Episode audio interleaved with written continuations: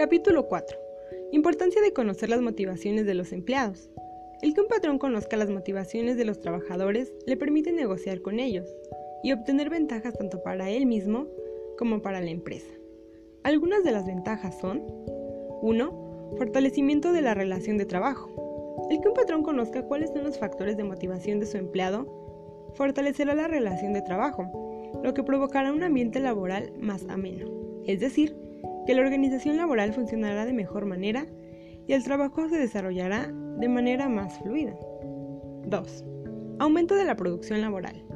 El que un patrón conozca las motivaciones de su empleado le permitirá posicionarlo en un trabajo, que como mencionamos en el capítulo anterior, lo hará realizar de manera eficiente sus actividades. Número 3. Reputación y prestigio para la empresa.